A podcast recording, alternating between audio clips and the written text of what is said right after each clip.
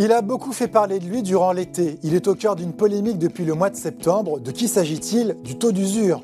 Un mécanisme de protection des emprunteurs qui semble ces dernières semaines avoir cristallisé la rancœur des professionnels du crédit qui l'accusent de bloquer les dossiers auprès des banques. Ce qui suscite également l'incompréhension des emprunteurs qui doivent dire adieu à leur projet immobilier alors que sur le papier leur dossier avait tout pour être validé.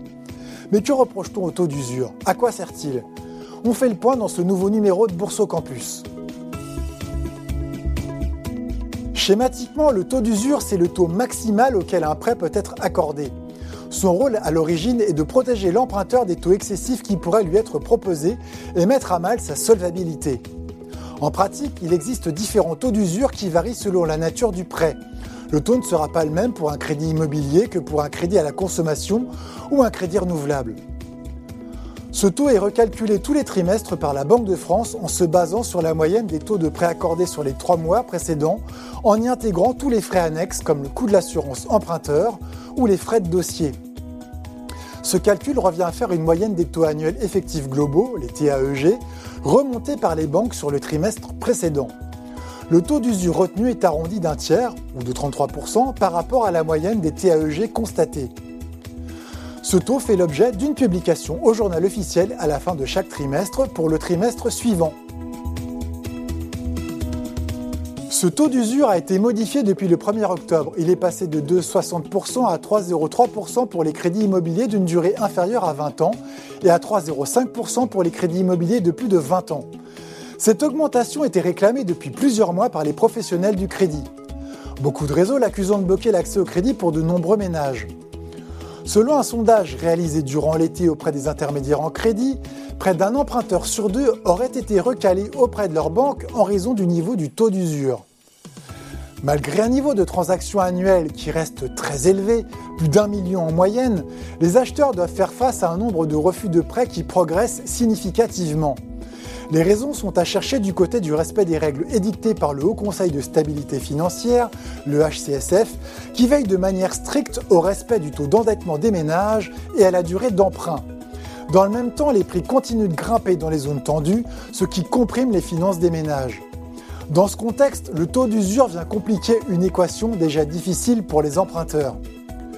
La Banque de France a indiqué suivre le dossier de très près et avoir procédé à une hausse bien proportionnée et plus marquée qu'en juin dernier, date de la dernière réévaluation du taux d'usure.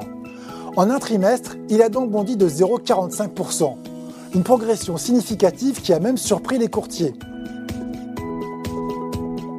Mais l'embellie devra être de courte durée car les taux longs grimpent aussi à des niveaux que l'on n'avait plus vus depuis longtemps. Les taux longs, techniquement parlant, ce sont les obligations assimilables du Trésor ou OAT 10 ans dans le jargon des financiers. Ces OAT servent de point de repère aux banques pour fixer les taux de crédit immobilier qu'elles proposent à leurs clients.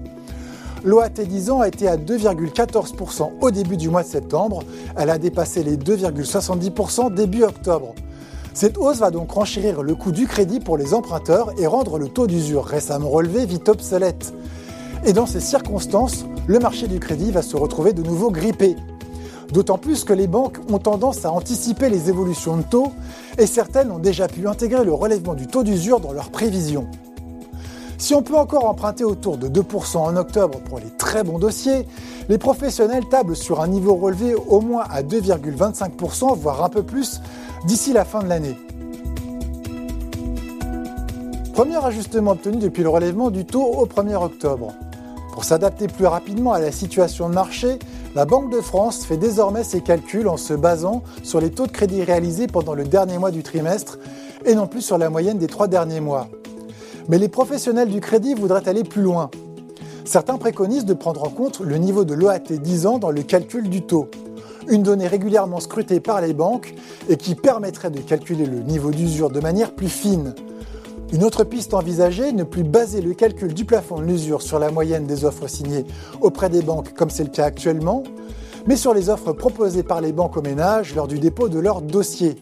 Une manière de faire augmenter le taux maximum de façon plus réactive, car les banques réajustent leur taux très régulièrement en fonction des conditions de marché. Reste à savoir si cet appel sera entendu. Car pour finir sur une considération statistique, ce sont les primo-accédants, les ménages désirant acquérir leur première résidence principale, qui sont le moteur du marché immobilier. Or, le mélange de hausse des prix et de taux d'usure trop stricts les pénalise pour y entrer. Surtout en ce qui concerne les plus modestes. Ils représentaient 24% de la production de crédit en 2019 et trois ans plus tard, ce chiffre est tombé à 19%. Mais dans le même temps, relever trop largement le taux d'usure et par extension faciliter l'endettement des ménages, qui vont emprunter plus cher, peut aboutir à les fragiliser économiquement. Et si les Français sont sensibles à l'accession à la propriété, ils le sont encore plus en ce qui concerne leur pouvoir d'achat. Affaire à suivre donc.